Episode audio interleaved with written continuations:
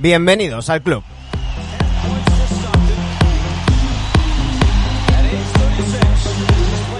Aquí estamos de nuevo en esta segunda parte, en esta segunda entrega de los directos en Twitch y en un nuevo capítulo de NBA Adictos. Ya sabéis que nos gusta traeros lo mejor del periodismo deportivo mundial y ese, ese periodismo está en The Athletic. Hoy tenemos con nosotros a alguien que ya es amigo de la casa. Hoy desde Minnesota, John Krosinski.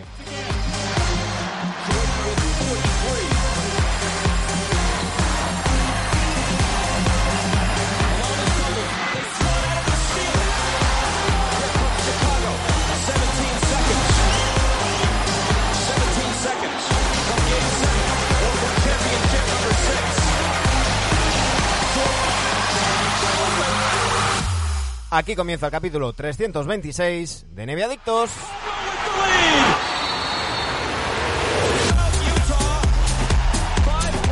Hoy va a ser una entrega especial, sobre todo para los que nos estáis viendo por Twitch. Vamos a hacer el programa en inglés.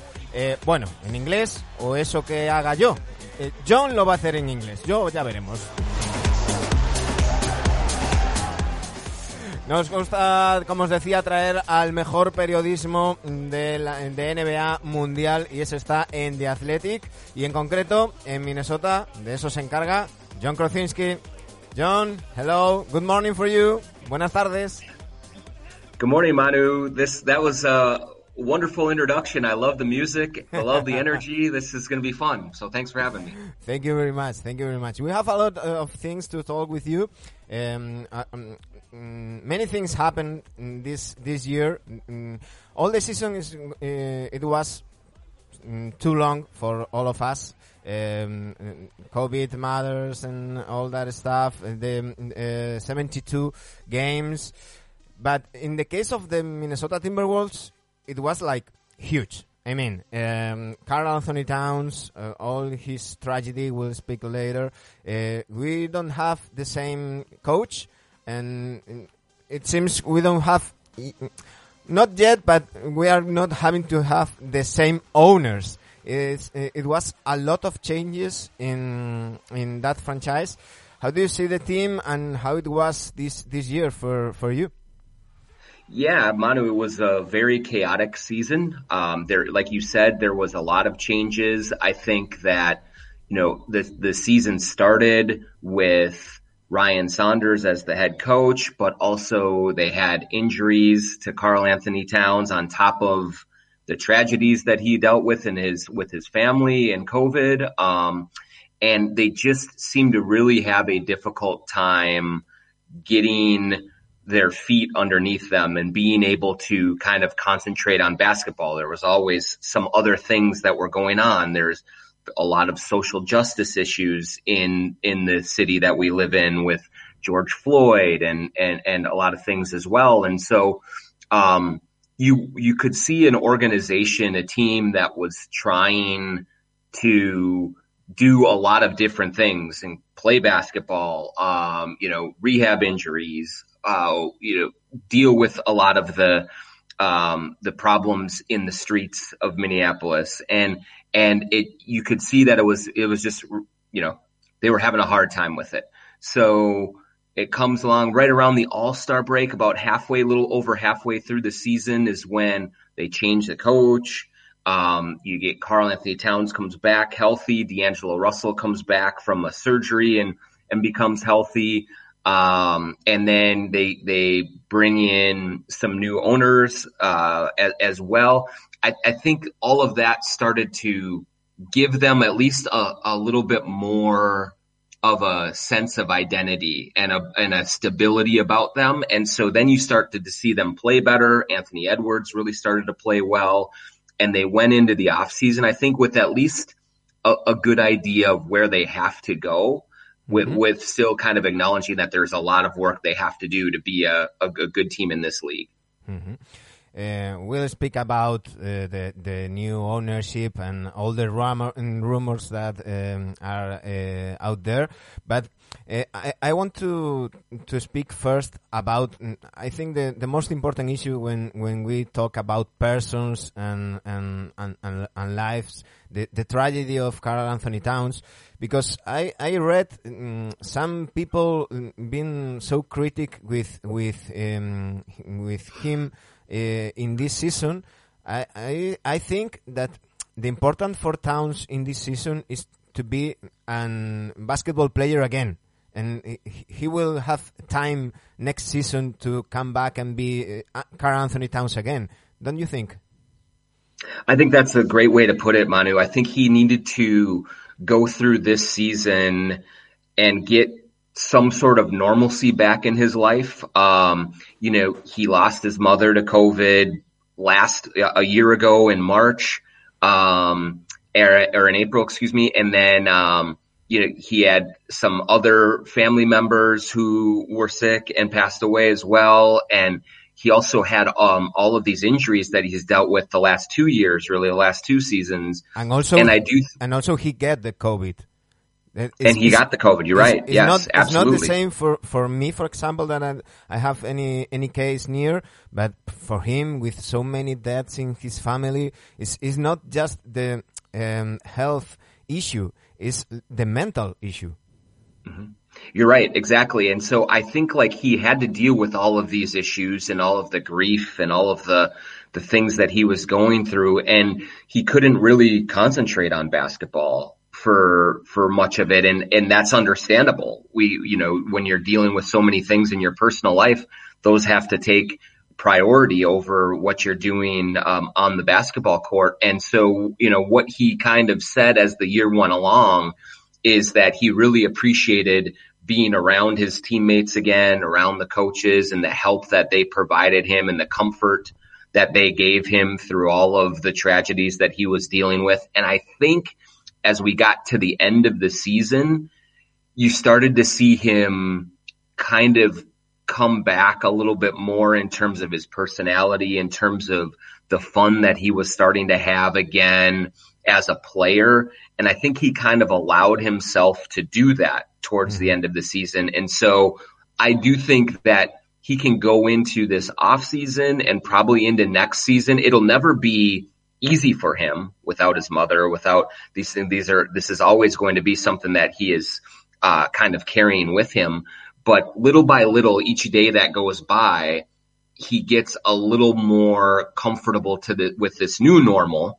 And I think that will allow him to feel like he can concentrate a little bit more on basketball again mm-hmm. and, you know, and, and kind of deal with all of this. And so that will, I think, help him because I do think that getting a little bit of that normalcy back and just kind of just just not having so much weight on his shoulders, mm-hmm. I think that will that will be a good thing for him going along. But yes, it was a very difficult season for him, and and it was very understandable that he maybe did not perform or his team did not perform as well as as, we're used to seeing from him. Mm-hmm.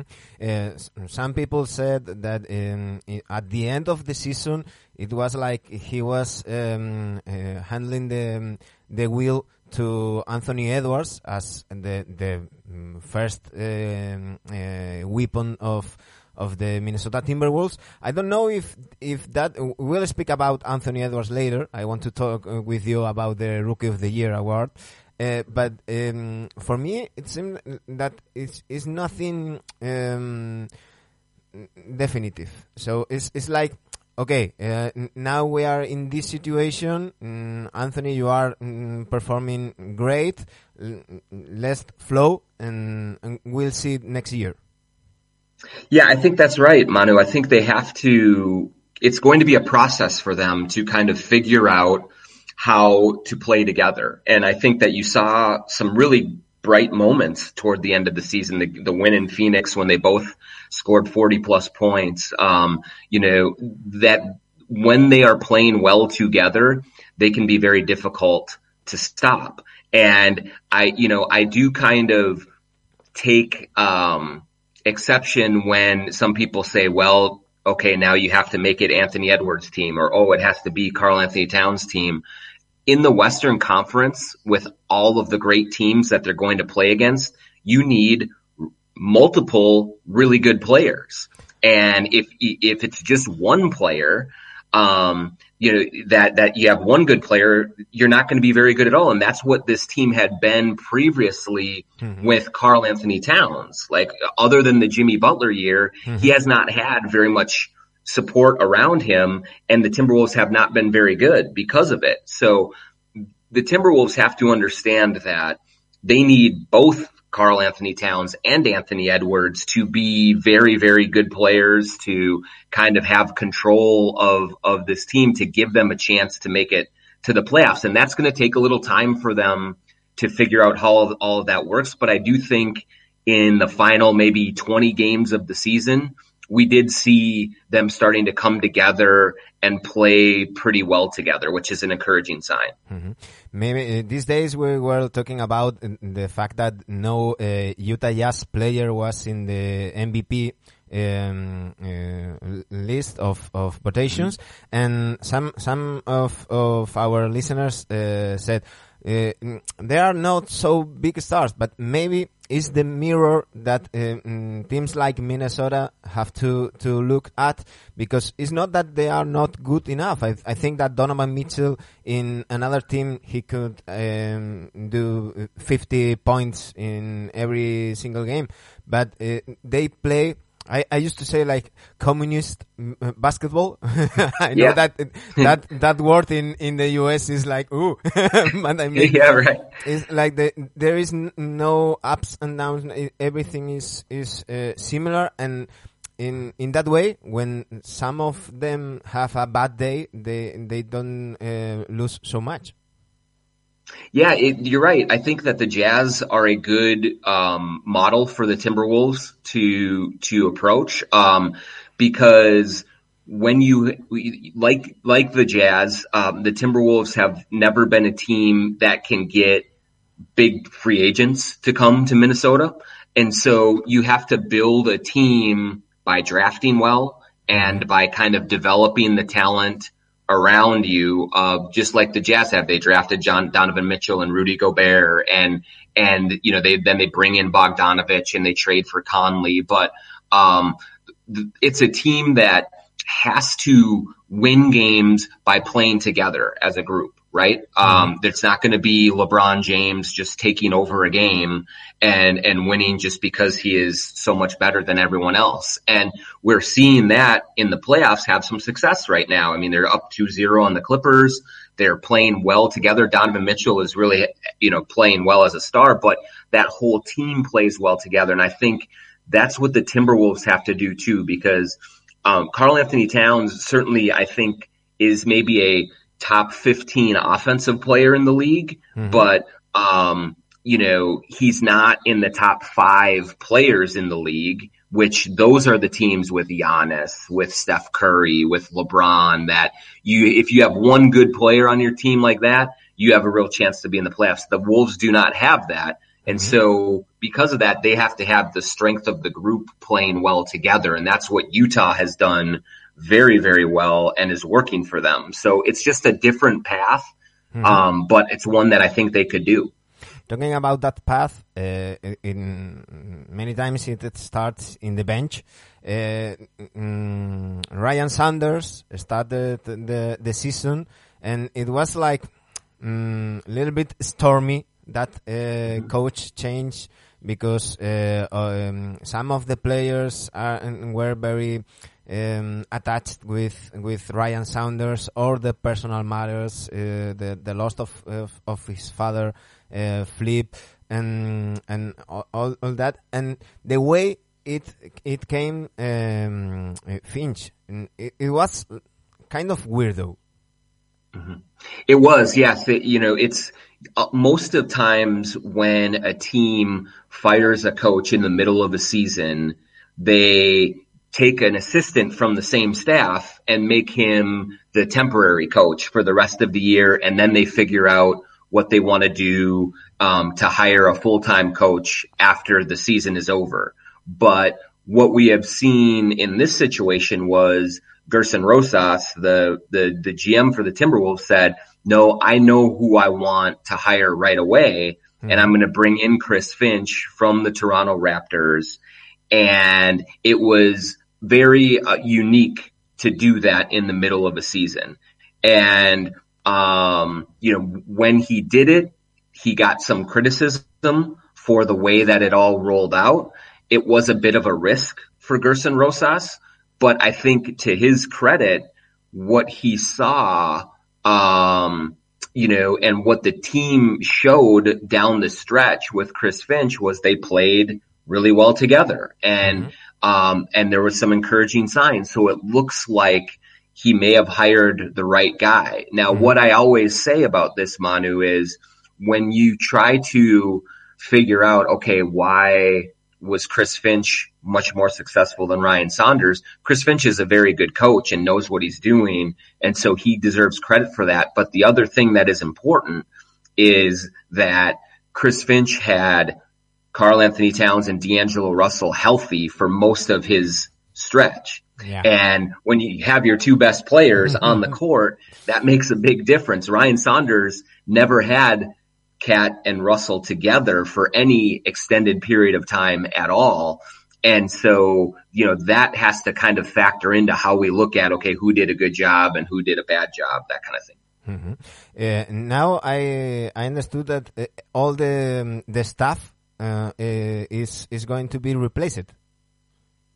Um, I think I don't know about all of them, Manu, but I think some of them. So David Vanterpool left. Um, Bryan Gates is another assistant who left. I think Pablo Prigioni, um, Kevin Hanson, a few of the others will stay. Joseph. Blair, but they do have a couple of open positions um, for new assistants to come in, and those will be, I think, uh, people who are more familiar with Chris Finch. Um, you know, Finch did not know uh, a lot of the people on the staff when he kind of came in in the middle of the season. And so mm-hmm.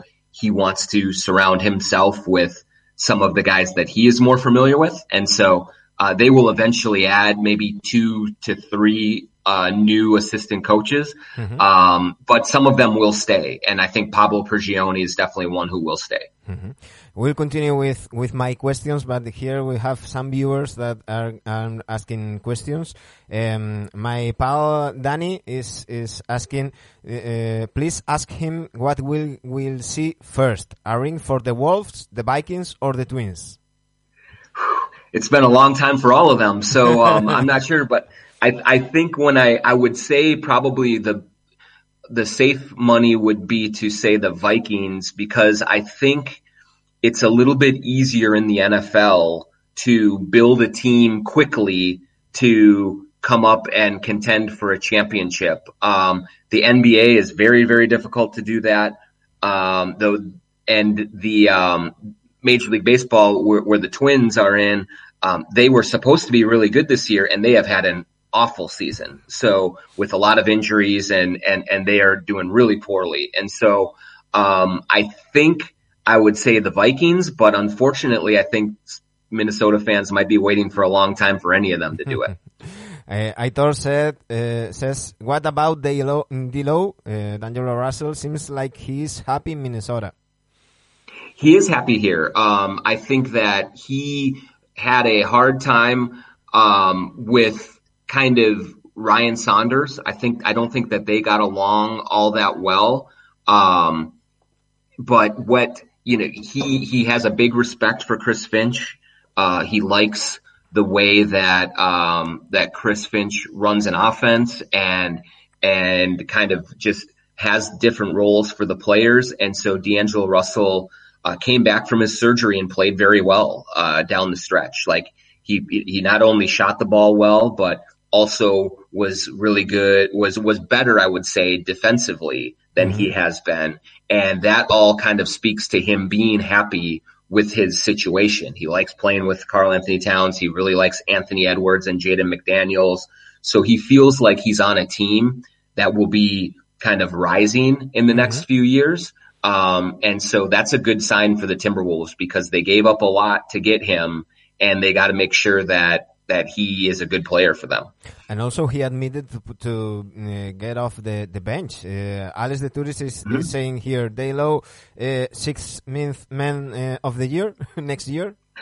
Um, I, I, think that he will be back in the starting lineup next year. So I, I, think, think so. that was only temporary, but it he, it did look good when he played there. I think that if you look at this roster right now, I if thought, it stays, I thought in, at the moment I thought that is is going to be a, a, a mess there. When when mm. I saw D'Angelo Russell uh, getting off the bench, I I thought okay, one week, maybe two, and then, but not. He admitted and and it it, it worked.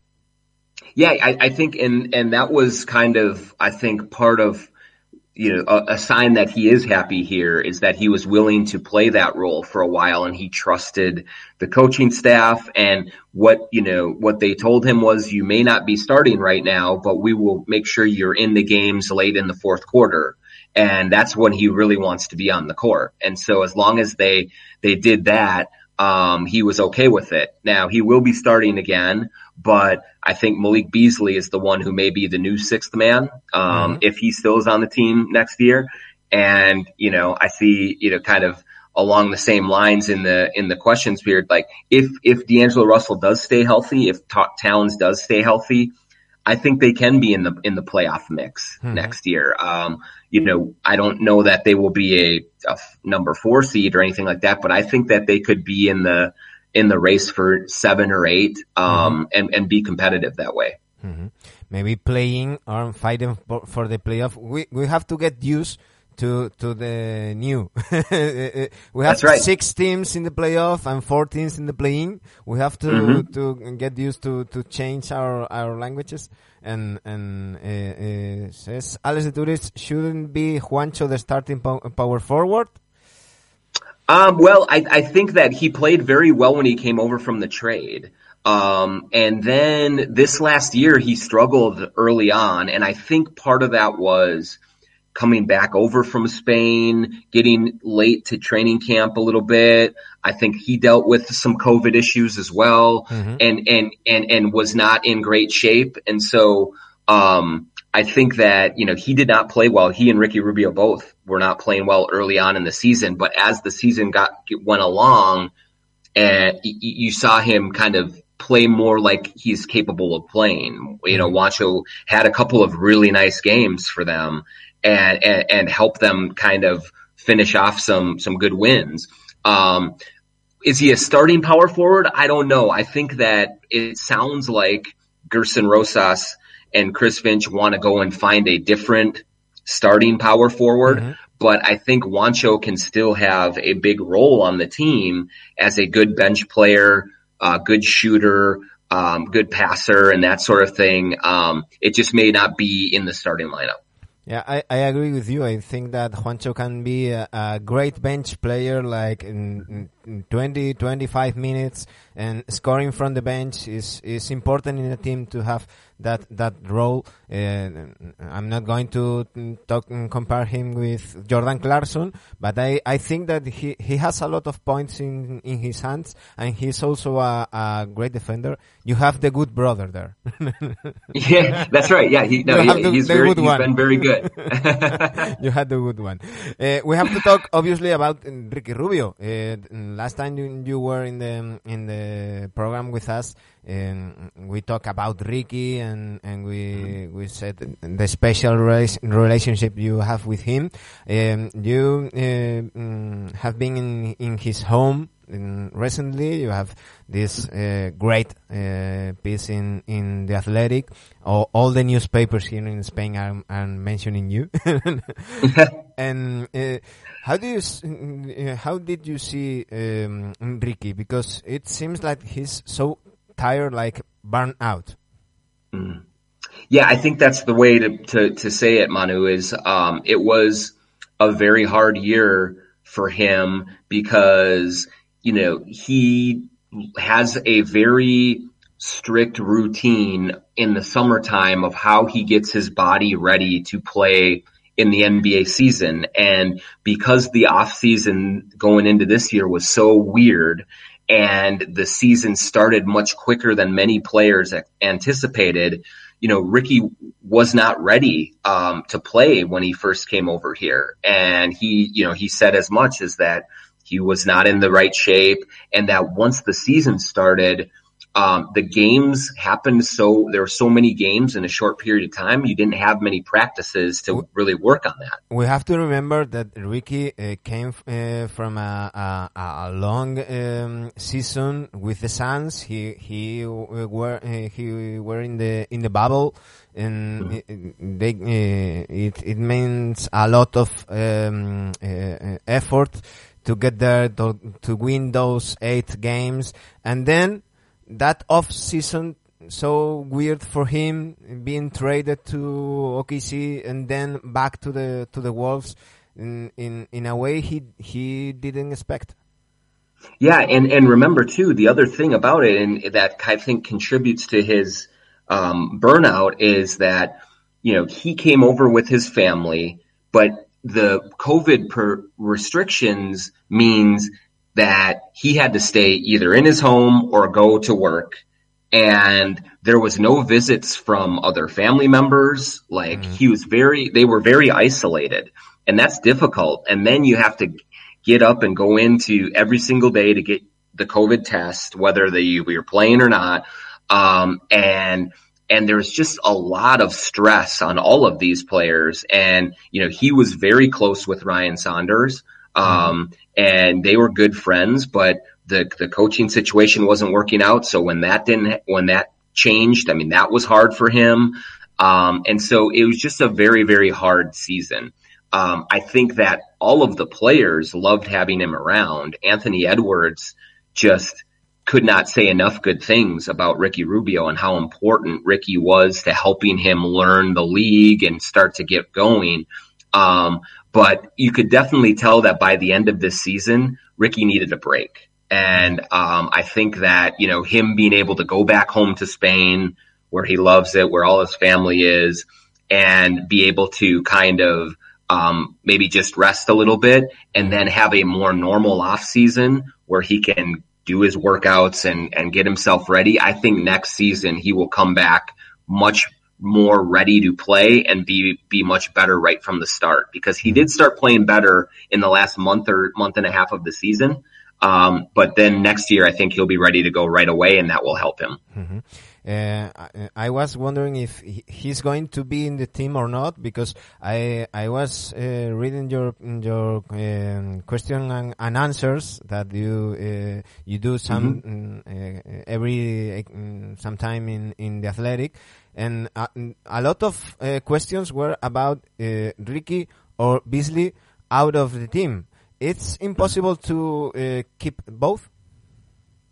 It's going to be hard, I think. Yes, Manu, because they have um, they they're right up against the the luxury tax mm-hmm. for for the salary cap, and um, and so they're going to have to be creative about how they want to make changes to their team, but also not spend too much money that they go into that luxury tax because they're still usually the teams that are paying that tax are championship level teams are trying to win a title and the Timberwolves are not in that group yet. So, mm-hmm. um, there's a possibility that they will have to trade either Malik Beasley or Ricky Rubio to kind of give themselves a little bit more room, mm-hmm. um, financially.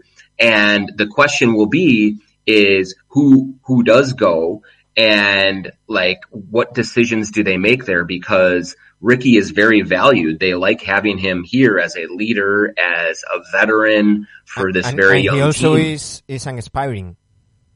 Yes, so he has one more year left. Um, and so some some teams may look at that and say, I like that it's an expiring contract, but the expiring contract is $17 million. So it's, it's, it's a big contract. So, mm-hmm. um, it will be interesting to see how they approach that. But I do think that they, they will, they will consider, you know, kind of trades that include Ricky, um, if they think they can go get a maybe a better power forward or maybe some you know something that that that can help improve their team. The question is, will another team give up anything of real value for him when he did not have a great season and he has he is making all of that money. So um, I think they want to have him back. It's just a matter of whether they can make the money work to to to do that.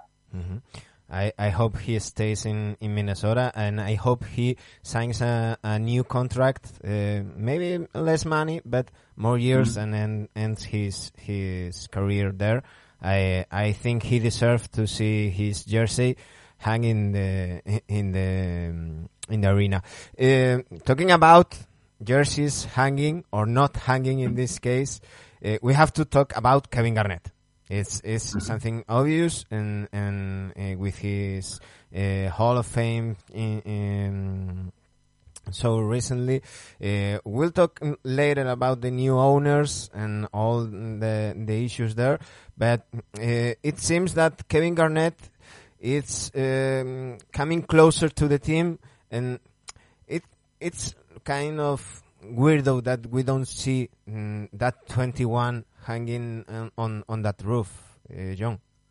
Yeah, it is. Um, it's you know it's been a long problem between uh, between Kevin Garnett and the owner Glenn Taylor. Like they they do not get along well.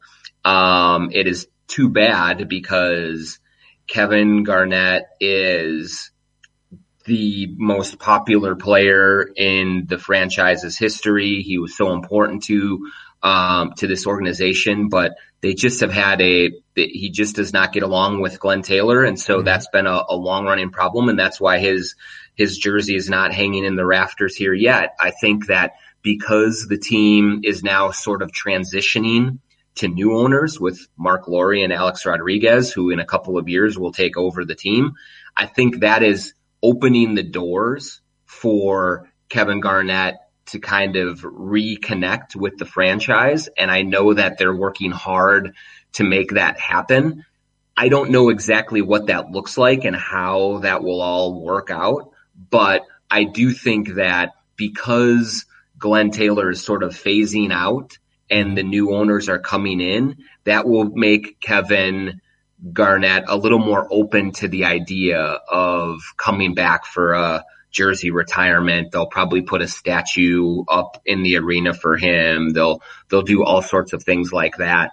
Um, and and so that's one of the big things I think that this ownership change will help with mm-hmm. is sort of you know kind of reconnecting with Kevin.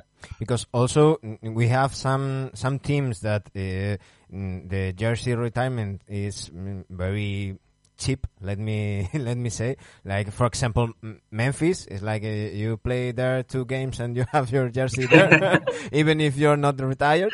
And mm-hmm. but then there are some teams that mm, don't um, hand the jersey so easily. Um, mm, the Wolves are one. Mm, you only have mm, that tragically uh, Malik. Um, uh, Malik Sealy. Malik. Sealy. Mm-hmm. Sorry, Malik Sealy, and and I think it's it's the only one. The number. That's two. right. Yeah, and and part of that is because this just the the team has not been very good for for for many many years. So um, the the the list of players who might qualify for such a, a, a big honor is very short on the Timberwolves. I mean, they there's not many players who stay here for very long mm-hmm. and have very long careers here. Kevin Garnett obviously is the one. Um, you know, you're looking at maybe Ricky Rubio, maybe um, Karl-Anthony Towns, you know, something like that. But a lot of times, you know, Jimmy Butler is not going to have his his number retired here. You know, like the you know, Sam Cassell and La, Latrell Sprewell from back in the day were here for a very short time, and so um, so I, I but I do think everyone recognizes that the next number to go up there should be Kevin Garnett before anyone else does, and so they're trying to get that done. Mm-hmm. I'm looking for uh, the the the leaders uh, of here in, in basketball reference career leaders of Minnesota Timberwolves. Kevin Garnett 970 games, Sam Mitchell 757, and then uh, it's it's uh, it's funny because Gorgui Dieng is the fourth like uh, almost yeah. 500 games. Yep, it, that's yeah, and that's a good point. I mean, there just are not many players who have stayed here for very long. Like mm-hmm. that's just the that's the, the, the Timberwolves issue. And, you know, because they've been a bad team, players don't want to stay here. And, and so they're trying to change that. So let's talk about the, the ownership. Uh, you you were the first that talk about this um, uh, um, change uh, of Taylor for uh, Lorien and A-Rod, and you were like, uh, watch. Uh, Charania, ha ha. but it's not something for for now. It's in two years. You said you said before. Mm-hmm. Yes, that's right. So they're going to start. The plan is is that they will come in this summer and mm-hmm. be approved by the owners, the the league, to to join the ownership group. But um, Glenn Taylor will still be the main owner, the controlling owner. Um, so Lore and A-Rod will come in and buy about twenty percent of the team, and so then over these next two years they're going to buy more and more of the team mm-hmm. until they're up over the 50% threshold. But the one thing about that to know is that everyone is operating as if Lore and Rodriguez will be the, the main owners in two years. And so that means that they will be able to make big decisions about mm-hmm. the team with Glenn Taylor. They'll be able to decide about, you know, coaches and about GMs and about players and things like that. And so um, they may be joining right now as um, uh, minority owners, but they will be acting, you know, mm. with a big influence in the team. So it's going to be little by little for two years. And there, there is a lot said about the relocation of the team. Just because uh, Alex Rodriguez played for eight years uh, or something in, in Seattle for the uh, Mariners, maybe? I don't know about baseball. That's right. the Mariners, yeah. Okay. Yeah. And, uh, but. Yeah, so yeah, yeah, I think there are people are, yeah just playing. Yeah, people in, in, are, are are certainly kind of a little concerned. Mm-hmm. Just playing in in your in in your last uh, uh, piece that is it's not so easy because um, it was a lawsuit when uh, we we knew that uh, there is no um, point if in in in the contract that said that they cannot move the teams but uh, it's not so easy to take the Wolves to to Seattle. It is not so easy, right, Manu? So one thing that is a problem right now in terms of that is, and I'm not even saying, like, I don't think Alex Rodriguez and Mark Lore want to move the team. I, I, I don't think that's the case. But if they did, um, it would be difficult to move it to Seattle because because of the last year and a half with COVID and that the league has lost a lot of money by not being able to have fans in the arena. They want to be able to um, make some of that money back quickly, mm-hmm. and and one of the ways to do that is to have it expand the league, um, and so add new teams. One in Seattle, one probably in Las Vegas, mm-hmm. or or maybe another city. Um, and and the the expansion teams, if they're brand new teams, have to pay a lot more money to enter the league, right around two billion dollars or more, than say the Timberwolves would pay to move from mm-hmm. Minnesota to Seattle. Mm-hmm. And so the owners want to get those that that big chunk of money back, and that's why everyone believes that there will be an expansion team in Seattle and that a team will not move to Seattle. And so that should keep the Timberwolves from moving there. Mm-hmm. I also spoke with uh, our friends of Simply Seattle, uh, great podcast, and and they told me that they prefer to to be an expansion team or maybe the Thunder going back, but not the Wolves. they they want the Wolves to to stay, even even though the, it, it will be um, uh, having uh, um, Edwards and Towns and, and D'Angelo in, in, in Seattle, they prefer that that way. Uh, we have to sp- uh, to speak about Anthony Edwards and the Rookie of the Years uh, of the year. I'm I'm telling you, Jim, I'm a little bit uh, alone defending that Anthony Edwards is the the Rookie of the Year.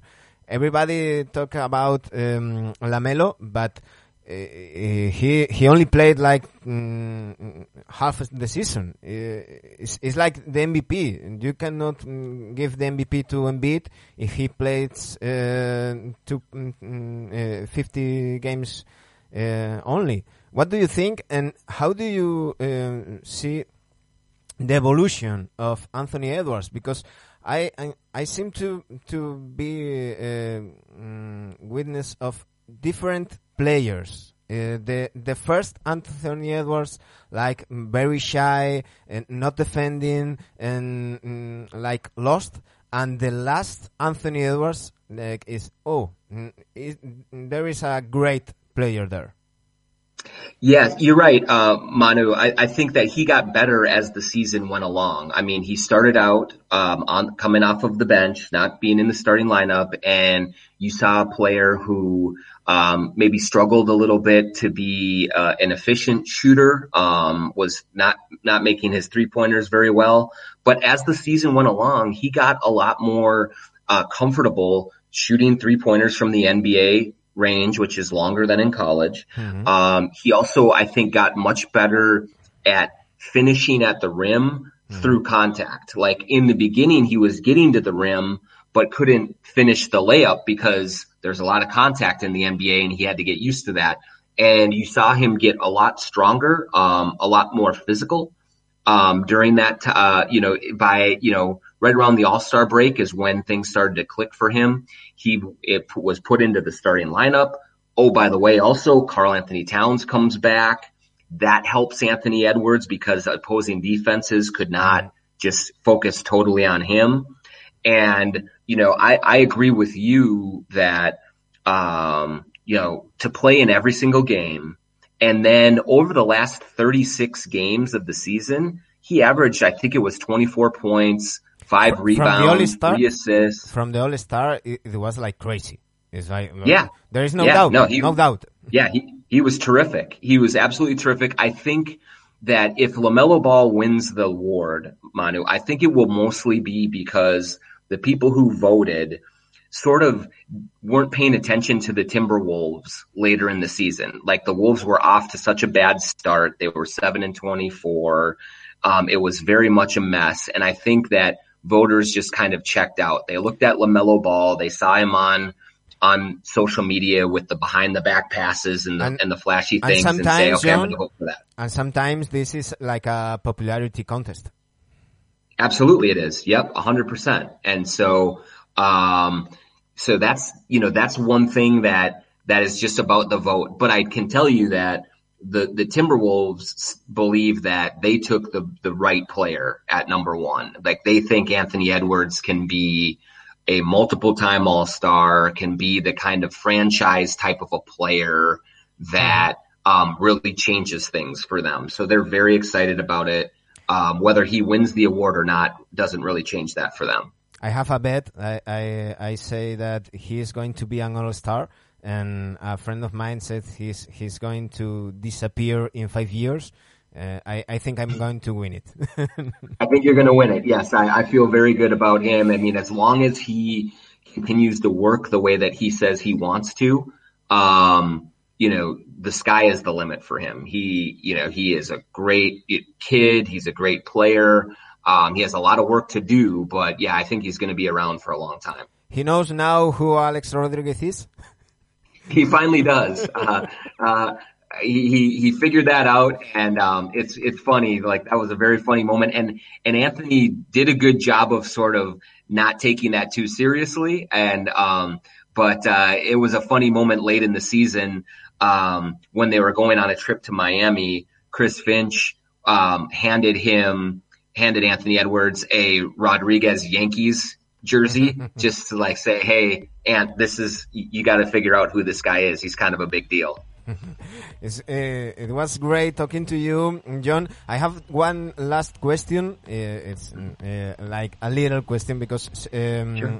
Uh, uh, Sergi Dietz uh, wants to know if you like that Nike jerseys because it's a, a, lot of us are saying that mm, these new jerseys are uglier than than the the one we we have before. And in the case of of the wolves, that green one is like. it's very bright. Yes, um, I will say. Uh, I, I see what people say about the Nike jerseys. The the green one, I will say, is not for like you and me to mm-hmm. enjoy. It's for the ten year old fan to yeah. enjoy. Like all the little kids, the little kids love it. Like my son is eight years old and he loves the green jersey. He thinks it's the greatest thing ever. So that's a very much a marketing thing. Mm-hmm. But I do, you know, I wouldn't be surprised, Manu, if in the next couple of years, after Alex Rodriguez and Mark Lore kind of make their their full kind of path to the Timberwolves ownership, if they don't change change those things again, I think mm-hmm. I, I, I I I wouldn't get too used to that to that look. I will I will mm-hmm. say. I, I agree. John, it's been a pleasure. Uh, mm, thank you for, uh, for being here. Um, congratulations for, for your work. You, you are great. Uh, I always say that the athletic, uh, it's worth any single penny that it costs because uh, it's so so great journalism, so great job uh, doing in in this time that uh, everything on, and everybody is, is going to the tweet and the and the easy going thing. You uh, make real good journalists, and it's great to have uh, to have you in in the show. Well, thanks so much for having me, Manu. I appreciate all the support, and it's always fun to to kind of hear from you during the season and things. And I look forward to coming back on the show again another time. So thanks very much. Whenever you want. Thank you very much, John. all right. Bye. Thank you. Bye bye. Será John Krawczynski, ya sabéis, el encargado de los Minnesota Timberwolves en The Athletic. Volvemos el lunes con, ojo, Pancho Pinto, Francisco Pinto, narrador de los Lakers en el League Pass. Así que, ya sabéis, todos atentos el lunes a las 9, aquí en NBA Un saludo.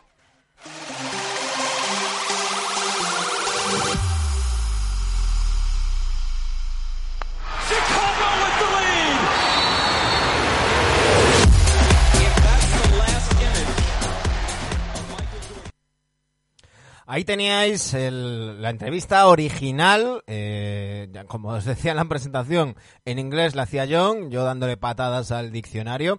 Y como siempre hacemos en estos programas especiales con invitados del otro lado del charco que hacemos en inglés, primero la versión original y ahora os dejamos con la versión doblada. Eso se encarga John Krosinski. John, hello, good morning for you. Buenas tardes. Hola John, buenos días para ti, buenas tardes. Wonderful introduction. I love the music. I love the energy. This is going to be fun. So thanks for having me. Buenos días, mano. Ha sido una presentación maravillosa. Me encanta la música, me encanta la energía. Esto va a ser divertido, así que gracias por invitarme. Many things happened this, this year. Muchas gracias. Tenemos muchas cosas que hablar contigo. Han pasado muchas cosas este año. La temporada ha sido muy larga para todos nosotros. Todo lo relacionado con el COVID, los 72 partidos. Pero en el caso de los Minnesota Timberwolves ha sido mucho. Quiero decir, Carl Anthony Towns y toda la tragedia que vivió, hablaremos luego. Mm, no tenemos el mismo entrenador y aún no, pero vamos a no tener los mismos dueños. Son muchos cambios en esa franquicia. ¿Cómo ves al equipo y cómo ha sido este año para ti? We don't have not yet, but we are not having to have the same owners. it was a lot of changes in in that franchise. How do you see the team and how it was this this year for for you? Yeah, Manu, it was a very chaotic season. Sí, Manu, ha sido una temporada muy caótica. Como has dicho, ha habido muchos cambios. La temporada empezó con Ryan Saunders como entrenador, pero también con, con lesiones en el caso de Carl Anthony Towns, aún por encima de su tragedia familiar con el COVID. Parece que les costó mucho concentrarse en el baloncesto. Siempre había cosas pasando. Los temas de justicia social en la ciudad en la que vivimos, con George Floyd y muchas otras cosas podías ver un, equipo, una organización que estaba intentando hacer muchas cosas distintas. Jugar al baloncesto, recuperar lesiones, lidiar con muchos de los problemas en las calles de Minneapolis. Y se podía ver que estaba siendo duro.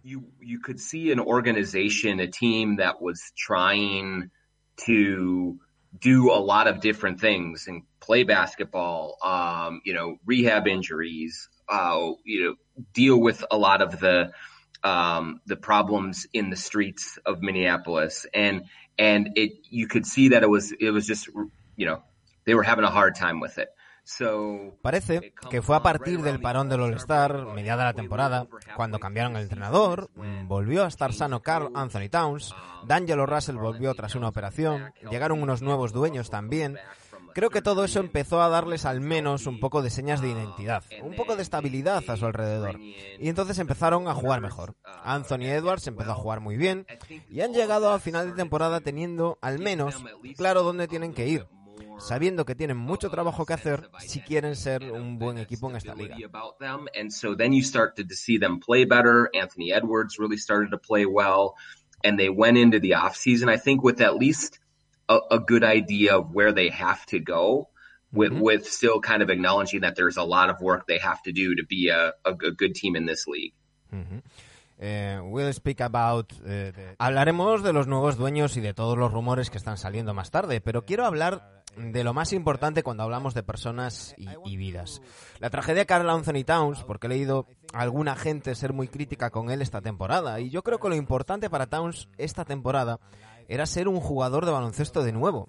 Ya tendrá tiempo la temporada que viene de ser Carl Anthony Towns otra vez, ¿no crees? So critic with with um, with him uh, in this season, I, I I think that the important for Towns in this season is to be an basketball player again.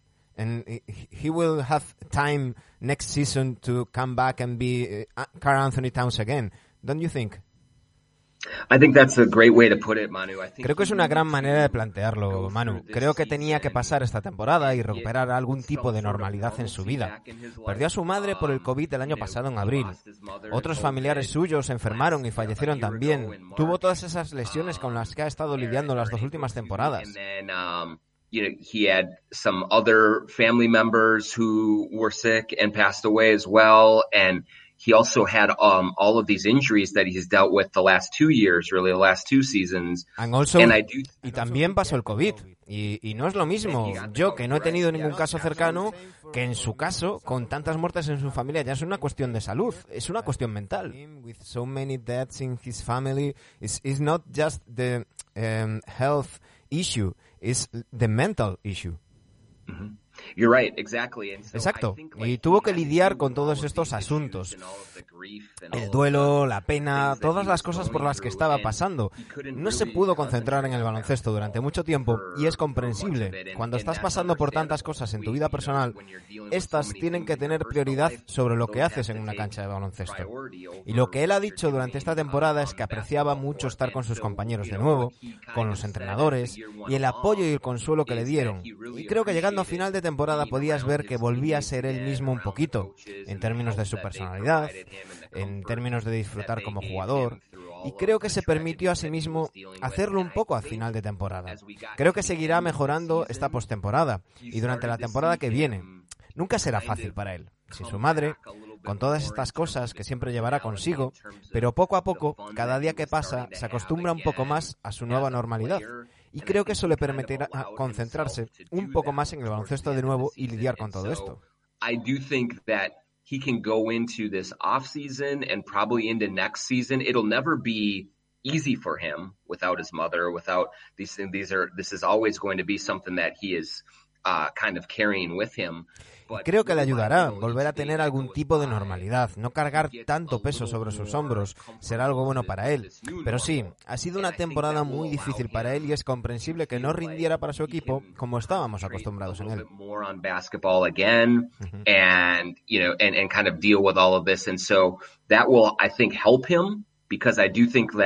getting a little bit of that normalcy back and just kind of just just not having so much weight on his shoulders, mm-hmm. I think that will that will be a good thing for him going along. But yes, it was a very difficult season for him, and and it was very understandable that he maybe did not perform or his team did not perform as well as as, as we're used to seeing from him.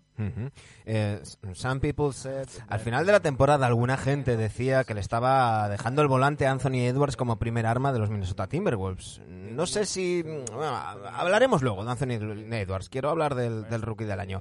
Pero para mí no es algo definitivo. Es en plan, ahora estamos en esta situación, Anthony está rindiendo muy bien, vamos a dejarlo fluir y veremos el año que viene. With you about the Rookie of the Year award. Uh, but um, for me, it seems that it's, it's nothing um, definitive. So it's, it's like, okay, uh, now we are in this situation. Mm, Anthony, you are mm, performing great. let's flow, and, and we'll see next year. Yeah, I think that's right, Manu. I think they have to It's going to be a process for them to kind of figure sí, creo que es así. Creo que va a ser un proceso para ellos averiguar cómo jugar juntos. Y creo que hemos visto algunos grandes momentos hacia final de temporada. La victoria en Phoenix, donde ambos anotaron más de 40 puntos. Cuando jueguen bien juntos pueden ser muy difíciles de parar. Y yo soy escéptico cuando alguna gente dice, ahora este tiene que ser el equipo de Edwards, u otra que dice, tiene que ser el equipo de Towns. En la conferencia oeste, con todos los grandes equipos contra los que van a jugar, necesitas muchos y muy buenos jugadores. Y si solo tienes un muy buen jugador, no vas a ser un muy buen equipo en absoluto.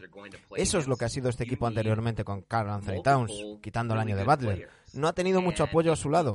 Y, lo, y los Timberwolves no han sido muy buenos por ello. That, that you have one good player, you're not going to be very good at all. And that's what this team had been previously mm-hmm. with Karl Anthony Towns. Like, other than the Jimmy Butler year, mm-hmm. he has not had very much support around him, and the Timberwolves have not been very good because of it. So, los Timberwolves tienen que entender que necesitan a los dos, Towns y Edwards, siendo muy muy buenos jugadores, tomando el control de este equipo para tener la posibilidad de jugar playoffs. Y eso les va a llevar un tiempo, pero creo que en los últimos 20 partidos de la temporada les vimos empezando a entenderse, jugando bien juntos, lo que es una señal esperanzadora. we did see them starting to come together and play pretty well together, which is an encouraging sign. Eh, Estos días hemos hablado, que, hemos comentado que ningún jugador de Utah Jazz estaba en las votaciones del MVP. Algunos de nuestros oyentes decían que no eran tan grandes estrellas, pero quizás sean el espejo en el que tienen que mirarse equipos como Minnesota, John. Porque no es que no sean tan buenos. Creo que Donovan Mitchell en otro equipo podría meter 50 puntos en muchos partidos. Es que juegan un baloncesto, yo suelo decir comunista. Sé que es una palabra que en Estados Unidos asusta, pero me refiero a que ninguno destaca demasiado y así cuando uno tiene un mal día no lo notan tanto. I, I used to say like communist basketball. I know yeah. that that that word in in the US is like ooh, but I mean, yeah, right. It's like the, there is no ups and downs. Everything is is uh, similar, and in in that way, when some of them have a bad day, they they don't uh, lose so much. Yeah, it, you're right. I think that the Jazz are a good um, Sí, tienes razón. Creo que los Jazz son un buen modelo para los Timberwolves, porque como los Jazz, los Timberwolves nunca van a ser un equipo que pueda captar grandes agentes libres a Minnesota. Así que tienes que construir drafteando bien, desarrollando a los jugadores, tal y como han hecho los Jazz. Draftearon a Donovan Mitchell, a Rudy Gobert, luego trajeron a Bogdanovich hicieron el traspaso de Conley, es un equipo que tiene que ganar los partidos a base de jugar juntos como grupo. No va a ser LeBron James ganando un partido y ganando porque es mucho mejor que sus rivales. Y hemos visto que están teniendo éxito en estos playoffs. Van 2-0 contra los Clippers, están jugando muy bien como equipo. Donovan Mitchell está jugando muy bien como su estrella, pero todo el equipo juega bien junto. And we're seeing that in the playoffs have some success right now. I mean, they're up 2-0 on the Clippers. Y creo que eso es lo que tienen que hacer los Timberwolves también, porque creo que Carl Anthony Towns es un jugador top 15 ofensivo de la liga, pero no es uno de los cinco mejores jugadores de la liga, porque esos son los equipos con Giannis, los equipos con Curry, con LeBron. Si tienes un jugador tan bueno como esos, tienes opciones de estar en los playoffs. Los Timberwolves no lo tienen y debido a ello tienen que tener fortaleza como grupo para ganar. Eso es lo que ha hecho Utah y les ha funcionado. Es un camino distinto, pero es uno que creo que pueden recorrer. And so because of that, they have to have the strength of the group playing well together. And that's what Utah has done very, very well and is working for them. So it's just a different path. Um, but it's one that I think they could do. Talking about that path, uh, in many times it starts in the bench. Eh, hablando de ese camino, muchas veces empieza en el banquillo. Ryan Saunders comenzó la temporada y el cambio de entrenador fue un poco tormentoso, porque algunos de los jugadores estaban muy unidos a, a Ryan Saunders mu- por muchos temas personales, la pérdida de su par de flip, la manera en la que llegó Finch fue un tanto extraña. Eh, the, the loss of, of, his father, eh, flip, and, and all, all that, and the way it it came um, uh, Finch. It, it was kind of weird weirdo. It was, yes. It, you know, it's uh, most of times when a team Lo fue, sí. Sabes, la mayoría de las veces cuando un equipo despide a un entrenador a mitad de temporada, cogen a un asistente de su staff y le nombran entrenador temporal durante el resto de temporada. Y entonces van pensando qué es lo que quieren para contratar a un nuevo entrenador para la temporada siguiente.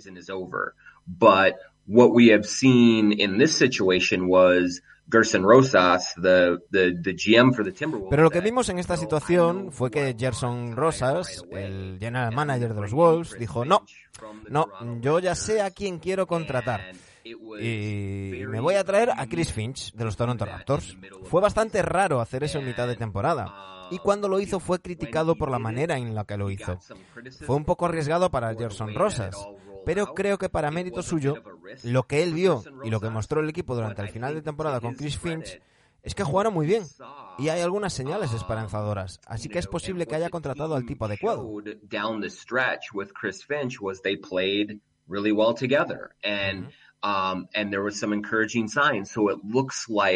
he may have hired the right guy. Now, what I always say about this Manu is Pero lo que siempre digo sobre esto, Manu, es que cuando piensas sobre por qué ha tenido Chris Finch más éxito que Ryan Sanders, Chris Finch es muy buen entrenador, sabe lo que hace y hay que reconocérselo. Pero otra cosa que es importante es que Chris Finch ha tenido a Carl Anthony Towns y D'Angelo Russell sanos la mayor parte del tiempo. Y cuando tienes a tus dos mejores jugadores en cancha, marca la diferencia. Ryan Saunders nunca tuvo a Carl Anthony Towns y Russell juntos durante un periodo prolongado de tiempo. Y eso es algo que tenemos que tener en cuenta a la hora de valorar quién ha hecho un buen trabajo, quién no y esas cosas. And so, you know, that has to kind of factor into how we look at, okay, who did a good job and who did a bad job, that kind of thing. Tengo entendido que todo el staff va a ser sustituido. All the, um, the staff uh, eh, is, is going to be replaced. Um, I think I don't know about all of them, Manu, but I think some of them. So David Vanterpool left. No sé si todos, Manu, pero creo que algunos sí. David Vanderpool se fue, Brian Gates es otro asistente que se fue, pero creo que Pablo Prigioni, Kevin Hansen y algunos otros se van a quedar. Pero tienen unos cuantos puestos libres para que lleguen nuevos asistentes, que será gente más familiarizada con Chris Finch. Finch no conocía a mucha gente del staff cuando llegó a mitad de temporada, así que se quiere rodear de gente que le es más familiar. Así que contratarán dos o tres nuevos entrenadores asistentes, pero algunos se quedarán y creo que Pablo Prigioni definitivamente será de los que se queden. Three uh, new assistant coaches, um, but some of them will stay, and I think Pablo Prigioni is definitely one who will stay.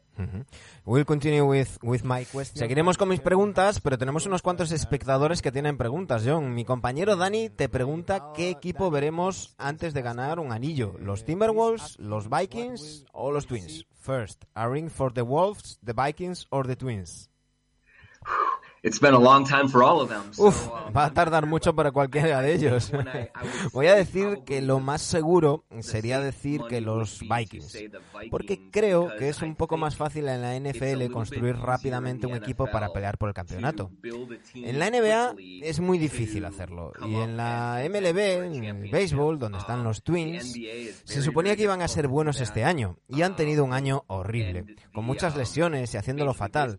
Así que creo que voy a decir los Vikings, pero por desgracia creo que los fans de Minnesota van a tardar mucho, van a tener que, que esperar mucho para verlo. And they are doing really poorly. And so um, I think I would say the Vikings, but unfortunately, I think Minnesota fans might be waiting for a long time for any of them to do it.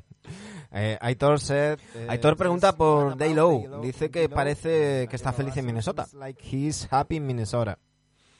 He is happy here. Um, I think that he had a hard time um, Él es feliz aquí. Lo pasó mal con Ryan Saunders. Creo que no se llegaron a entender bien. Tiene mucho respeto por Chris Finch. Le gusta la manera en la que Finch lleva el ataque y los diferentes roles que tiene para los jugadores. Y cuando volvió de su lesión jugó muy bien.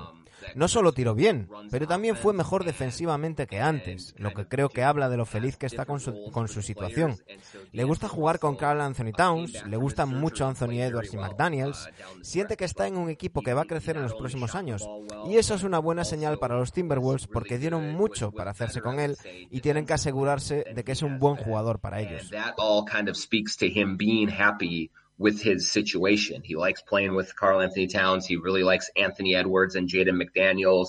So he feels like he's on a team that will be kind of rising in the next mm-hmm. few years. Um, and so that's a good sign for the Timberwolves because they gave up a lot to get him and they got to make sure that that he is a good player for them.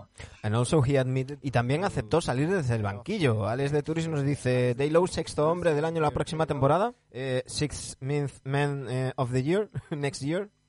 Um, I, I think that he will be back in the Creo que volverá a ser titular el año que viene. Creo que hará algo temporal, pero realmente se le vio bien jugando ese rol. I think that if you look at this roster right now, if it stays, yo pensaba que iba a ser un desastre. Cuando vi que D'Angelo Russell era suplente, pensé, vale, quizás una semana, dos, pero luego, pero no, lo aceptó y funcionó. And then, but no, he admitted and, and it, it, it worked. Yeah, I, I think, and and that was kind of, I think, part of Sí, una señal de que está feliz aquí es que estaba deseando jugar para el equipo, cumplir ese rol durante un tiempo y confió en los entrenadores que le dijeron que iba a salir desde el banquillo un tiempo, pero que terminaría los partidos al final del último cuarto, que es cuando él quiere estar en la cancha. Y como lo cumplieron, le pareció bien. Volverá a ser titular y creo que Malik Beasley será el nuevo sexto hombre si es que sigue en el equipo el año que viene. Y estoy viendo la misma línea en las preguntas. Creo que si D'Angelo Russell eh, está sano, si los mejores jugadores están sanos, creo que pueden estar en la pelea por los playoffs el próximo año. No sé eh, si pueden llegar a ser cuartos o algo así, pero sí creo que pueden estar en la carrera del séptimo octavo plaza, puestos y ser competitivos. I think that they could be in the in the race for seven or eight um, and, and be competitive that way. Maybe playing, quizás playing y pelear por el playoff. Nos tenemos que acostumbrar, John, a lo nuevo, porque ahora hay seis equipos de playoffs, cuatro de play-in. Tenemos que ir acostumbrándonos a cambiar nuestra manera de hablar. Nos pregunta Alex si no debería ser Juancho el cuatro titular. Eh, eh, Alex de Turis, shouldn't be Juancho the starting power forward?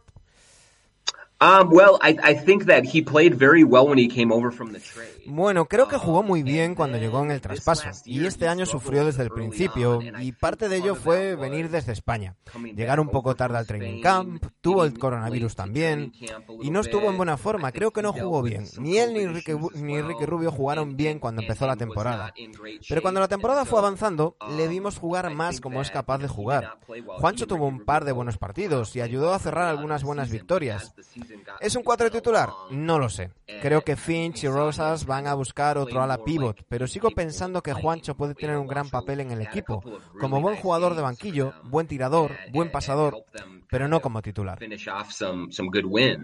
Um, is he a starting power forward? I don't know. I think that it sounds like Gerson Rosas and Chris Finch want to go and find a different starting power forward. Mm-hmm. But I think Juancho can still have a big role on the team as a good bench player, uh, good shooter, um, good passer, and that sort of thing. Um, it just may not be in the starting lineup. Yeah, I, I agree with you. Estoy de acuerdo contigo. Yo creo que Juancho puede ser un gran jugador de banquillo con 20, 25 minutos de juego, anotando desde el banquillo. Es importante para un equipo tener un jugador así. No lo voy a comparar con Jordan Clarkson, pero creo que tiene muchos puntos en sus manos y también es buen defensor. Os habéis llevado al hermano bueno. I, think that he, he has a lot of points in, in his hands and he's also a, a great defender. You have the good brother there. yeah, that's right. Yeah, sí, sí. ha estado muy bien esa. you had the good one.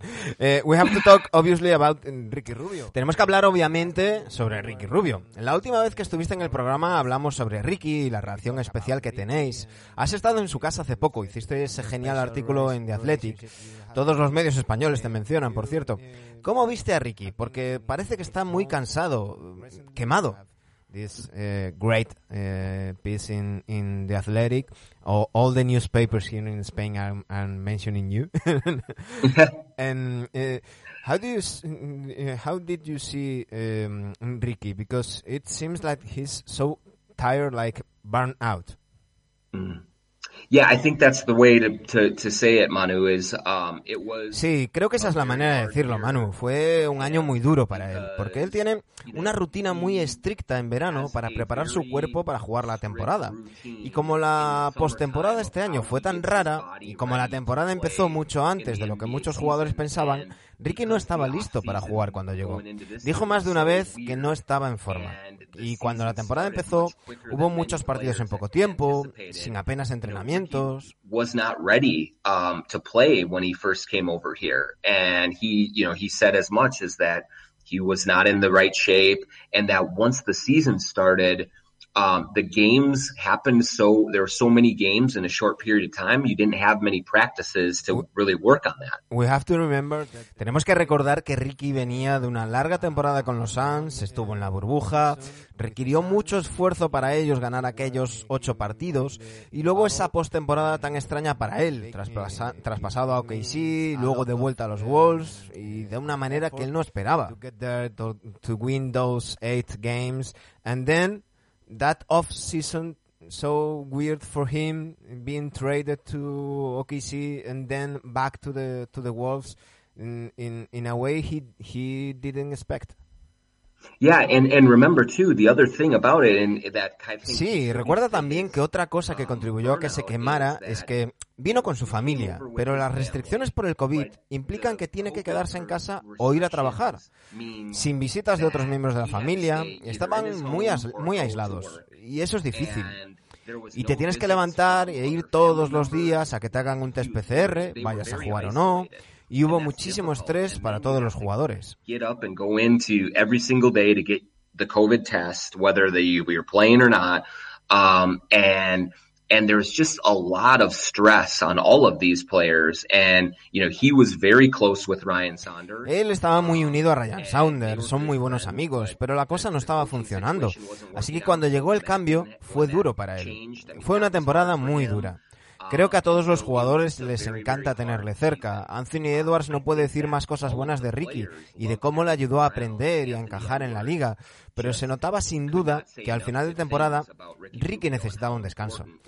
Creo que poder volver a España, que le encanta y tiene a toda su familia allí, eh, ser capaz de simplemente descansar un poco y de tener una postemporada más normal, donde poder hacer sus entrenamientos y prepararse como siempre. Creo que la próxima temporada volverá mucho más preparado para jugar y jugará mucho mejor desde el principio. Porque si sí que jugó mejor en el último mes, mes y medio de la temporada, pero creo que la temporada que viene estará listo desde el principio y eso la ayudará.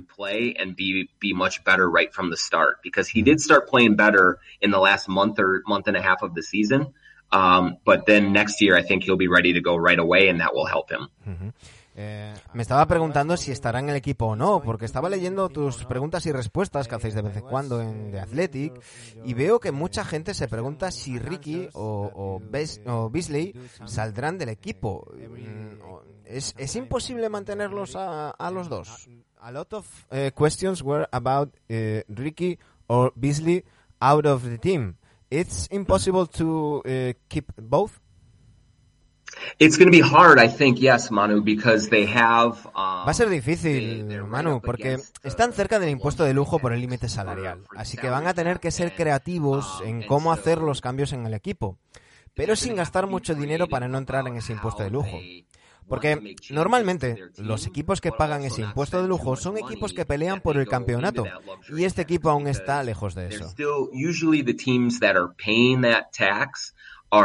Championship level teams are trying to win a title and the Timberwolves are not in that group yet. Así que hay la, um, la posibilidad de que tengan que traspasar a Malik Beasley o a Ricky Rubio para conseguir más espacio.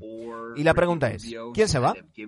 Porque Ricky es muy valorado, les encanta uh, tenerla aquí como líder y como veterano en este equipo tan joven.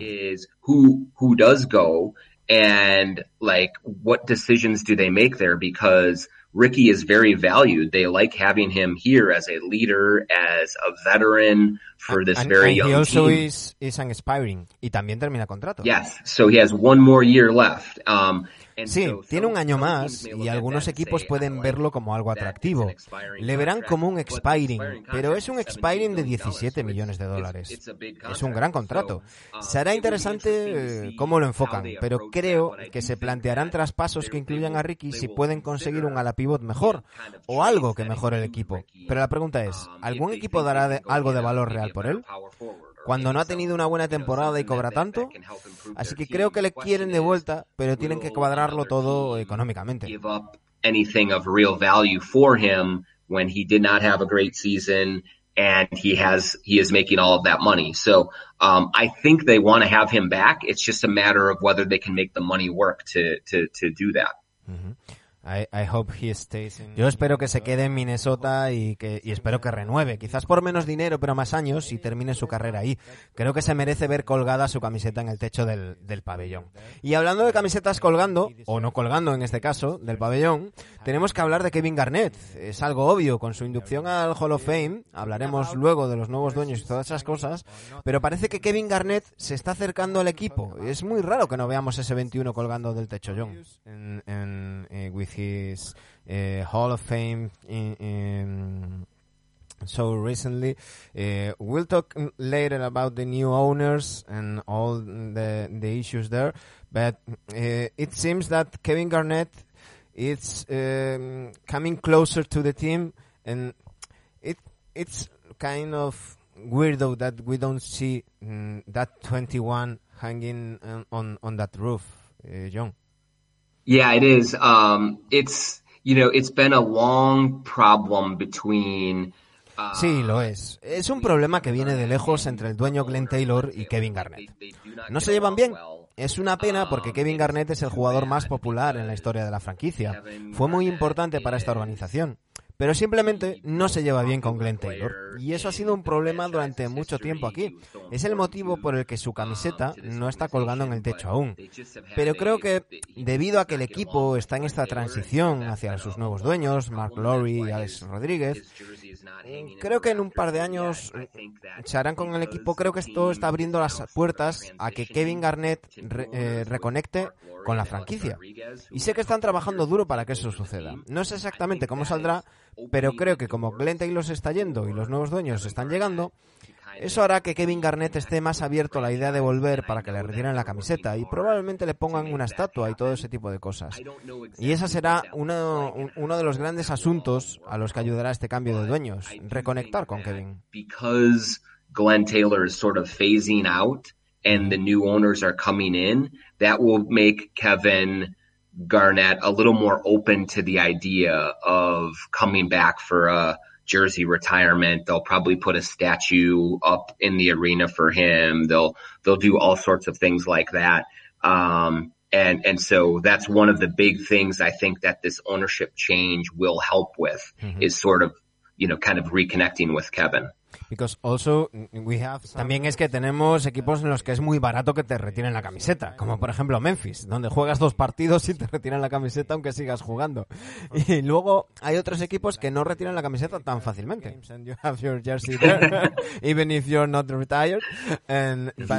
los Wolves son uno de ellos. Solo tenéis una retirada, por desgracia, la de Malik, mm, la de Malik Silly, que, que creo que es la única. You only have Mm, that tragically uh, Malik, um, uh, Malik Sealy, Malik Sealy, mm-hmm. sorry, Malik Sealy, and and I think it's it's the only one. The number That's two. right. Yeah, and and part of that is because this just the the team has not been very good. Así es, y en parte es porque el equipo no ha sido muy bueno durante muchos años. La lista de jugadores que pueden optar a un honor tan grande es muy corta en el caso de los Timberwolves. No hay muchos jugadores que se hayan quedado mucho tiempo. Kevin Garnett es, es el, el- el obvio, es uno. Quizás Rubio, mm, quizás Cat, pero en muchos casos Jimmy Butler obviamente no va a tener sus camisetas retiradas. Cassell y Sprewell estuvieron muy poco tiempo. Pero creo que todo el mundo coincide en el que el siguiente número en subir allá arriba tiene que ser el de Kevin Garnett. Antes que cualquier otro, y es lo que están intentando. um, so I, I, but I do think everyone recognizes that the next number to go up there should be Kevin Garnett before anyone else does. And so they're trying to get that done. Ujú. I'm looking for, eh, Estoy mirando los jugadores con más partidos en Basketball Reference y Kevin Garnett 970 partidos, Sam Mitchell 757 partidos y es gracioso porque Gorgie Dien es el cuarto, casi 500 partidos. 57 and then eh, it's, it's, eh, it's funny because Gorgie Dien is the fourth, like eh, almost Yeah. 500 games. Yep. It, that's, yeah. And that's a good point. I mean, Sí, ese es un buen dato para probar que no muchos jugadores se han quedado aquí por mucho tiempo. Como han sido un mal equipo, los jugadores no se quieren quedar y están tratando de cambiar eso. you know, because they've been a bad team, players don't want to stay here. And, and so they're trying to change that. So let's talk about the, the ownership. Eh, you- Hablemos de los dueños. Fuiste el primero en hablar de este cambio de Taylor por Laurie y A-Rod. Te reíste de alguna manera de Watch y, y Charania. Pero no es algo para ahora. Es, es para en, en dos años, nos, nos dijiste antes. But it's not something uh, for for now. It's in two years. You said you said before.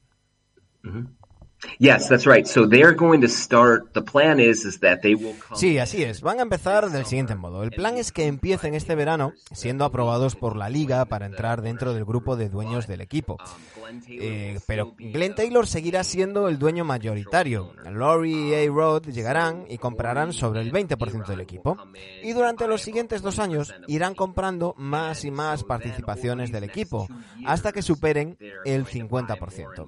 Pero lo que hay que saber es que todo el mundo está trabajando con la mente puesta en que serán los dueños en dos años, lo que significa que van a tener peso específico en las decisiones que se vayan tomando y podrán tomar grandes decisiones acerca del, del equipo con Glenn Taylor, entrenadores, general managers, jugadores y cosas así. Puede que se unan ahora como dueños minoritarios, pero actuarán ya con mucha influencia en el equipo. GMs and about players and things like that. And so um, they may be joining right now as um, uh, minority owners, but they will be acting, you know, with a big influence in the team. So it's going to be little by little. Así que va a ser poco a poco durante dos años. Y se ha hablado mucho del posible traslado del equipo, porque Alex Rodríguez jugó ocho temporadas en Seattle para los Mariners, creo. No sé de béisbol. Or something in, in Seattle for the eh, Mariners, maybe? I don't know about baseball. That's right. the Mariners. Sí, sí, y, y la, la gente está, está preocupada, la gente está I preocupada. Yeah, Just yeah playing in- people in- are, are, are certainly kind of a little concerned. Yo, yo explain in, in your- explicabas en tu último artículo que no es tan sencillo. Hubo una demanda por la que supimos que no hay cláusula, cláusula en el contrato que diga que no se puede mover el equipo. Pero no es tan fácil llevarse los Wolves a Seattle. There is no um, point if in, in, in the contract that said that they cannot move the teams. But uh, it's not so easy to take the Wolves to, to Seattle. It is not so easy, right, Manu. So one thing that No is es tan fácil, right eh, now eh, Manu. No creo que Alex Rodríguez y Mark Lowry quieran trasladar al equipo. No creo que sea el caso. Pero si quisieran, sería difícil llevarlo a Seattle. Porque después de este año y medio con el COVID, la liga ha perdido tanto dinero sin aficionados en los pabellones, quieren recuperar parte de ese dinero rápidamente. Y una de las maneras de hacerlo es con una expansión de la liga, añadiendo dos nuevos equipos, uno en Seattle y otro posiblemente en Las Vegas o en otra ciudad. Y los equipos de expansión tienen que pagar mucho dinero para entrar en la liga. Se habla de 2.000 millones de dólares o más, mucho más de lo que tendrían que pagar los Wolves para trasladar el equipo a Seattle. Los dueños quieren esa gran cantidad de dinero y eso es por lo que todo el mundo cree que habrá un equipo de expansión en Seattle y no un equipo trasladándose a Seattle. Eso debería evitar que los Timberwolves se trasladaran allí.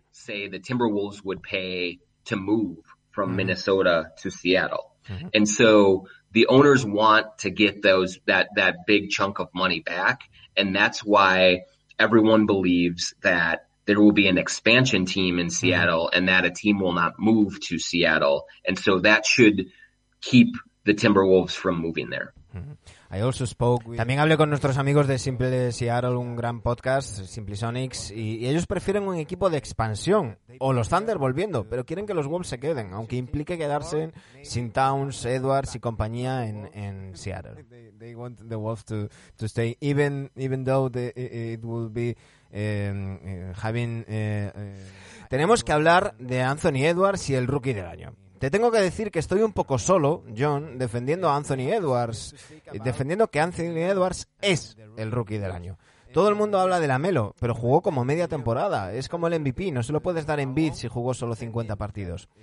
¿Cómo has visto la evolución de Anthony Edwards? Porque tengo la sensación de haber sido testigo de dos jugadores distintos. El primer, Anthony Edwards, mm, muy tímido, sin defender, como perdido. Y el último, Anthony Edwards, que es como de, hey, hay un gran jugador aquí. Eh, mm, mm, eh, 50 games uh, only. What do you think and how do you see the evolution of Anthony Edwards? Because I I, I seem to to be mm, witness of different players. Uh, the the first Anthony Edwards like very shy and not defending and mm, like lost. And the last Anthony Edwards like is oh mm, is, there is a great player there sí, tienes razón, Manu. Creo que fue mejorando conforme avanzaba la temporada. Empezó desde el banquillo sin ser titular. Veías un jugador que sufría mucho para ser un, un tirador eficiente tirando mal de tres, pero según avanzó la temporada, se encontró más cómodo tirando triples en la NBA, que son más lejanos que en el baloncesto universitario. Creo que también mejoró mucho finalizando hacia el aro con contacto. Al principio iba hacia el aro, pero no conseguía finalizar las bandejas porque hay mucho contacto en la NBA y tenía que acostumbrarse a eso. Le hemos visto volverse más fuerte, más físico.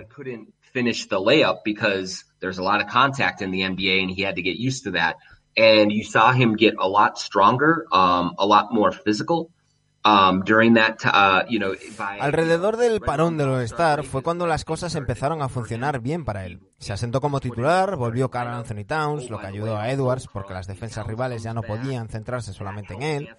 Y estoy de acuerdo contigo en que jugar todos los partidos y durante los últimos 36 de la temporada promedió 24 puntos, 5 rebotes, 5 asistencias. And then over the last 36 games of the season, he averaged, I think it was 24 points, 5 rebounds. desde el All-Star fue una locura, no, no hay duda. Like, yeah. There is no yeah, doubt, no, he, no doubt. Yeah, he, he was terrific. He was absolutely Sí, fue brutal, tremendo. Creo que si la Melo Ball gana el Rookie del Año, será porque la gente que vota no ha prestado atención a los Timberwolves avanzada la temporada porque como empezaron tan mal, 7-24, fue un desastre, y, creo que los, los que votan pasaron del tema. Se quedaron con la Melo Ball, sus pases por la espalda en las redes sociales y dijeron, vale, voy con este tío. on social media with the behind the back passes and the, and, and the flashy things and, say, okay, John, I'm going to vote for that. And sometimes this is like a popularity contest. Absolutely it is. Yep. Y algunas veces estos son concursos de, de popularidad. Um, So that's, you know, that's one thing that absolutamente, 100%. Eso es algo que va en las votaciones. Pero te puedo decir que los Timberwolves creen que seleccionaron al jugador correcto con el número uno. Creen que Anthony Edwards puede ser varias veces All-Star, un jugador franquicia que cambia las cosas para ellos. Y que gane o no el rookie del año no cambia nada para ellos. Really changes things for them. So they're very excited about it. Whether he wins the award or not doesn't really change that for them. I have a bet. Tengo una apuesta, John. Yo digo que va a ser All-Star y un amigo dice que va a desaparecer en cinco años. Creo que voy a ganar esa apuesta. To disappear in five years. Uh, I, I, think I'm going to win it. I think you're going to win it. Yes, I, I, feel very good about him. I mean, Tengo muy buenas sensaciones con él. Si trabaja como ha dicho que quiere hacer, el cielo es el límite para él. Es un gran chaval, es un gran jugador, tiene mucho trabajo que hacer, pero creo que estará en la liga por mucho tiempo. Kid, he's a great player. Um, he has a lot of work to do, but yeah, I think he's going to be around for a long time. He knows now. Who ¿Ya sabe quién es Alex Rodríguez?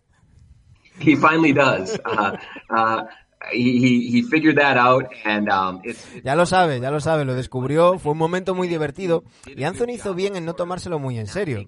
Y hubo un momento muy divertido avanzada la temporada, viajaban a Miami y Finch le dio a Edwards una camiseta de Alex Rodríguez de los Yankees, diciéndole, tienes que saber quién es este tío, es un tío importante.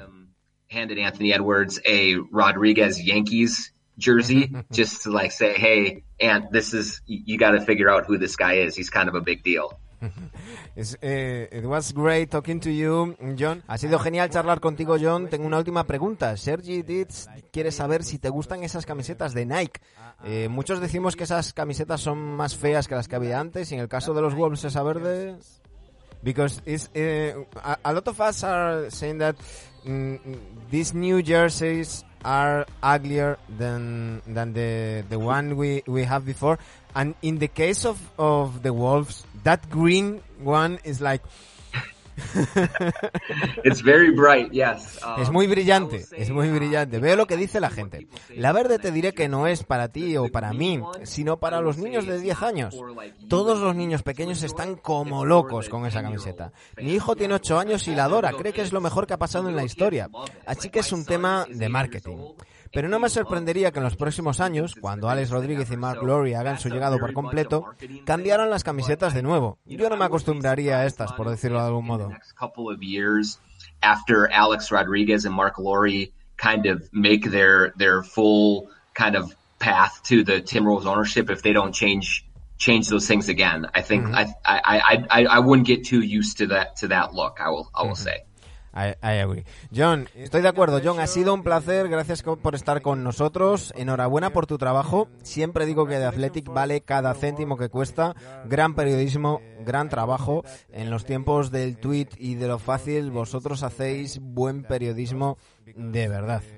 So, so great journalism, so great job uh, doing in, in uh, everything on, and everybody is, is going to the tweet and the, and the easy going thing. You uh, make real good journalists, and it's great to have uh, to have you in, in the show.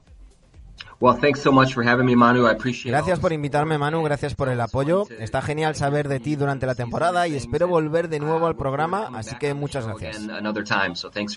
Whenever you want. Thank you very much, John. Cuando tú quieras. Muchas gracias, John. Ahí teníais la entrevista doblada de John Krosinski. Ya sabéis, volvemos mañana, el lunes a las 9 con Pancho Pinto. Un saludo.